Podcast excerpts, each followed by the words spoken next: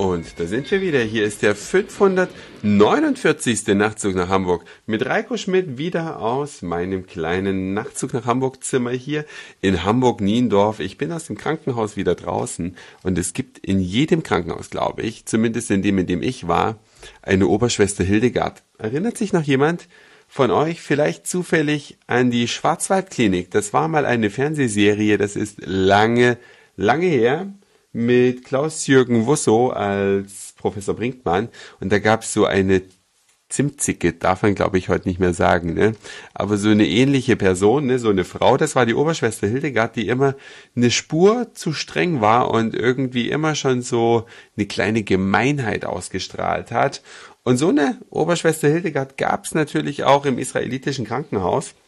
Alle anderen waren Ausgesucht nett, ja. Tolle Behandlung. Ich will überhaupt nicht klagen. Schönes Zimmer mit Balkon und allem Pipapo. Also da gibt's nichts. Aber so eine kleine biestige Schwester, die patzig antwortet, die einen so in jedem kleinen Satz erstmal zurechtweist, dass man gleich ein schlechtes Gewissen bekommt und denkt, oh, was hast du jetzt wieder falsch gemacht? So eine muss, glaube ich, auf jeder Station sein, sonst wäre es kein richtiges Krankenhaus. Irgendwo erwartet man es auch, oder? Wenn alle lieb und nett sind, ist ja auch langweilig. Dann schätzt man so die netten jungen Schwestern, die so ganz gefühlvoll und einfühlsam da vorbeikommen, schätzt man dann viel mehr, wenn es auf der Station auch so eine kleine Kratzbürste gibt, ja, die mal wieder für geordnete Verhältnisse sorgt, möchte ich fast sagen. Ich nenne jetzt keine Namen. Ich sage nicht, dass ich damit Schwester Eva meine.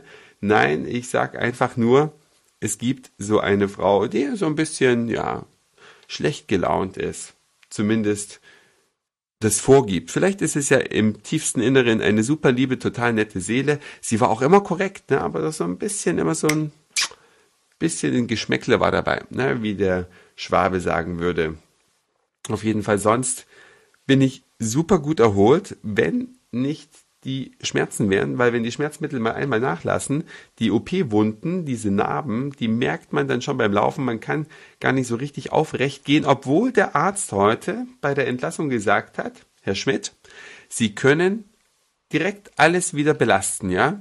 Sie können tragen, Sie können tanzen gehen, es sei denn, es tut weh, dann müssen Sie langsamer machen. Aber bei den heutigen OP-Techniken ist ganz erstaunlich, während man früher dann wochenlang rumlag, könnte man heute direkt nach der OP aufstehen und loslegen. Gut, die Narkose muss man noch ausschlafen, aber so richtig, äh, ja, wohl ist es einem bei der Sache nicht. Man schont sich ja dann doch ein kleines bisschen, um eben das nicht zu übertreiben und äh, vielleicht doch noch was kaputt zu machen aber man kann heute doch eine ganze Menge machen und dafür, dass da einiges erledigt worden ist, drei so eine ganz kleinen Schnitte am Bauch. Ich habe drei Pflaster, äh, eins über dem Bauchnabel gewissermaßen und zwar direkt auf dem Bauchnabel ist es eigentlich, ich gucke mir das gerade so an und eins links und rechts daneben durch das Loch in der Mitte wurde die Lampe und die Kamera reingehängt und durch die beiden anderen Zugänge ja, sind die einfach so mit dem OP-Besteck da durchgegangen, sodass da nur drei ganz kleine Narben zurückbleiben werden.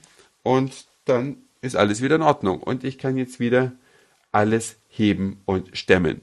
Na, mal schauen. Ich werde noch ein paar Tage natürlich ausruhen müssen. Ist ein bisschen langweilig zu Hause, kann ich euch auch sagen, weil man kann ja nicht so richtig machen. Man kann ja weder umräumen noch sonst irgendwas, weil man will ja diese Narben schonen, damit es schnell verheilt und sieht aber diese ganze Arbeit, die man doch machen kann. Gott sei Dank ist meine Mutter da, die mich ja hier jetzt gerade besucht, während ich da mit diesen kleinen Leiden rumlaufe und hilft mir da ganz tatkräftig. Aber so ein ganzer Tag zu Hause ist langweilig. Das hat sich meine Firma auch gedacht und hat heute im 10-Minuten-Takt irgendwie bei mir angerufen, so dass ich nicht wirklich das Gefühl habe, nicht im Arbeitsprozess zu stecken. Das war's für heute. Dankeschön fürs Zuhören, für den Speicherplatz auf euren Geräten. Ich sage Moin, Mahlzeit oder Guten Abend, je nachdem, wann ihr mich hier gerade gehört habt. Und dann hören wir uns auf jeden Fall morgen wieder. Euer Reiko. Und noch ein kleiner Nachsatz an den Hörer, der am letzten Sonntag diese relativ hohe Geldsumme für Amigos de los Niños gespendet hat. Bitte melde dich bei uns wegen deiner Spendenquittung. Ja, entweder an nachtzug.email.de oder auf den Nachtrufbeantworter 040600 201 554. Also bis morgen, euer Reiko.